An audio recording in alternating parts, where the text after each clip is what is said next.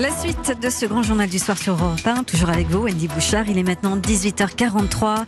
C'est l'heure de l'interview découverte qui nous transporte ce soir au cœur de l'hôpital. Absolument, avec ce livre à la une qui honore ceux qui nous soignent, ceux qui nous sauvent, ceux qui croient en la vie et qui ne cessent de côtoyer la mort. Elle les a rencontrés lorsque sa fille Laurette se battait contre la mort précisément d'une leucémie. Elle les a suivis et interrogés. Bonsoir Stéphanie Fugain. Bonsoir Wendy. Cet ouvrage euh, s'intitule Derrière la blouse blanche. C'est une série de témoignages que vous avez recueillis sous forme d'interviews. C'était une façon d'honorer tous ces médecins, ces professeurs, ces infirmiers, ces aidants médicaux en pleine crise aussi des urgences où l'on sait que leur travail est, si euh, difficile. C'est surtout les faire découvrir différemment de ce que l'on peut percevoir justement quand on se retrouve dans un couloir d'hôpital ou, euh, dans une consultation.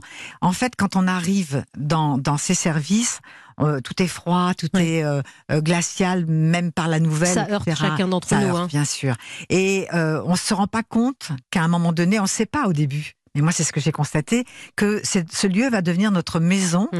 et les personnes qui sont là, qui travaillent, vont devenir notre famille. Et on a vraiment intérêt à se laisser faire parce qu'il y a un vrai jeu entre les soignants et le patient. S'il n'y a pas euh, s'il n'y a pas de connivence, alors je parle de toutes ces maladies qui sont très longues et très difficiles, hein. euh, s'il n'y a pas d'attachement, s'il n'y a pas ces connivences, s'il n'y a pas même ces petits coups d'amour qui peuvent exister entre un médecin et, un patient, euh, eh bien, ça pourra pas marcher aussi bien que ce qu'on imagine. Ils ont besoin d'avoir une proximité et le patient a besoin d'avoir confiance et les soins et les, les, accompagnants bien sûr. ont besoin d'avoir Mais vous avez été blessé comme tant d'autres familles par euh, les verdicts très brutaux, par cette fermeté, par euh, ces mots parfois mal choisis. On vous explique d'ailleurs qu'il n'y a pas de formation psychologique justement pour encadrer le, malade dans l'autre voilà. sens. Et moi j'étais ravie parce que je les ai je les ai vraiment euh, euh, je suis allée vraiment au fond de leur cœur pour essayer de comprendre. Et puis maintenant, je vis depuis 17 ans dans ce combat. Et j'ai appris à les, à les comprendre, à, décoder tous ces signes de, questionnement, de silence, ces regards qui sont tellement longs. Au début, quand on est parent, on se dit, mais il m'énerve, il répond pas à ma question. Euh, est-ce que ça va mieux? Ils répondent pas. Ils vous regardent les regards, si vous les comprenez pas au départ, ils veulent dire quoi? Ils veulent dire c'est bien, c'est pas bien, je crains, sais pas. On les connaît pas.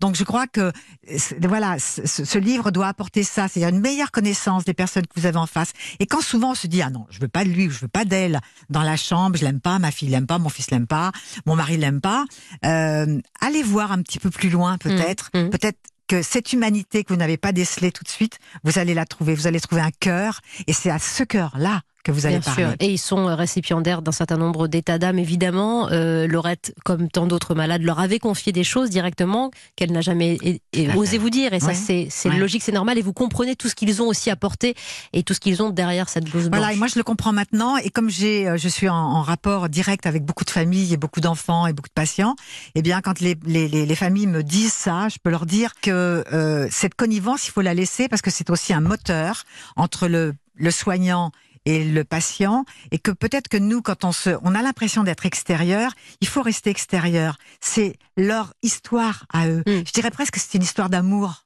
Oui. Et c'est une jolie histoire parce que ce que on ne pourra pas dire à une maman qui va peut-être pas l'intégrer. Moi, j'avais refusé définitivement que ma fille allait partir. C'était pas possible. On me le disait. On me le disait à demi-mot, on me le disait à plein mot. Mais c'était, j'entendais rien. J'étais un mur. Ma fille ne pouvait pas partir. Donc, quand je me retrouve en face de parents qui pensent comme ça, j'essaie moi de les amener maintenant sur un chemin, le chemin de la maman qui connaît. Voilà, vous êtes allé à la rencontre euh, alors de ces infirmiers, de ces oncologues, de ces professeurs en hématologie euh, notamment, anesthésistes évidemment, réanimateurs, des portraits très forts qui se suivent. Euh, J'aurais qu'on revienne sur ce que dit euh, Nadiège, infirmière, quand un patient décède, on peut demander à prendre un peu de temps pour s'en remettre, car il y a des patients et des morts que l'on que l'on n'oublie pas. Ça, voilà, je pense que c'est aussi fort et rassurant pour tous les entourages de, de, de malades, pour une médecine humaine c'est pour ça qu'ils se battent aussi. Et que vous vous battez, vous Oui, absolument. Pour une médecine humaine. Et vous savez, quand on parle d'intelligence artificielle, c'est fantastique. Toutes ces avancées sont exceptionnelles, extraordinaires. Mm.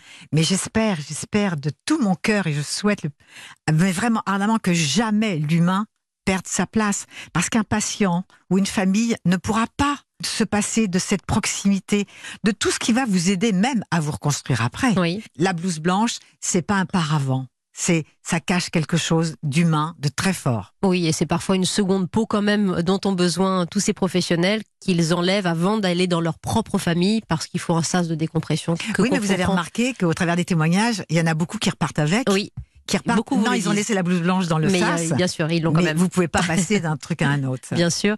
Vous employez un terme euh, qui les fait toujours rougir, voire sursauter, c'est le terme de héros, mais que j'ai employé moi aussi quand je recevais il y a quelques euh, jours le professeur Gilles Vassal pour parler du cancer des enfants. Oui, nous nous les considérons comme des héros, eux pas. Ben non, parce qu'ils restent dans une dans un métier euh, qui est tellement le, le don de soi. Qui, qui qu'est-ce que c'est euh, On a un peu déplacé les, les mots, c'est vrai.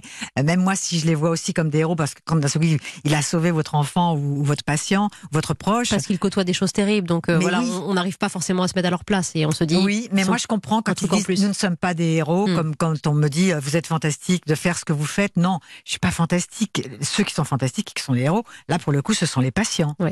En tout cas, vous avez un aperçu de, de chair et d'humanité dans cet hôpital en restructuration. On parle beaucoup de la crise des urgences, des besoins matériels, de cette réorganisation. Il y a une vraie souffrance, ils peuvent plus travailler tel qu'ils le faisaient au- au- autrefois. Passer des heures et des heures sur l'ordinateur pour faire du travail administratif, c'est pas possible. Être obligé d'accepter des, des actes qu'ils n'ont pas envie de faire, pousser quelqu'un à la greffe alors que euh, on va pas amener quelqu'un à la greffe si le greffeur sait qu'il y aura pas de chance derrière. Il faut arrêter quoi. Donc mal- voilà, malheureusement, c'est qu'on est dans cette société du plus, plus, plus, plus, plus, Mm. mais l'humain, il restera à sa place et j'en suis sûre et je l'espère. Et vous le dépeignez fort bien, Stéphanie Fugain, derrière la blouse blanche aux éditions Flammarion.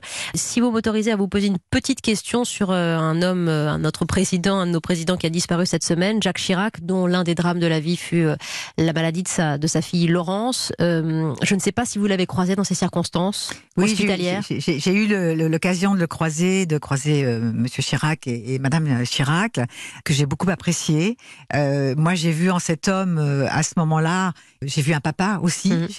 J'ai comme tout le monde, vu euh, notre président, mais j'ai vu un papa, j'ai vu un humain, j'ai vu un homme euh, plein de tendresse, plein de, de proximité, et, et, euh, je garde un, un excellent souvenir de Madame Chirac et de Monsieur Chirac. Stéphanie Fugain, et on rappelle aussi l'association pour laquelle vous vous battez, l'association Laurette Fugain. Oui, parce que nous avons toujours besoin de donneurs, de sang, de plaquettes et de moelle osseuse. Merci Stéphanie. Merci À bientôt.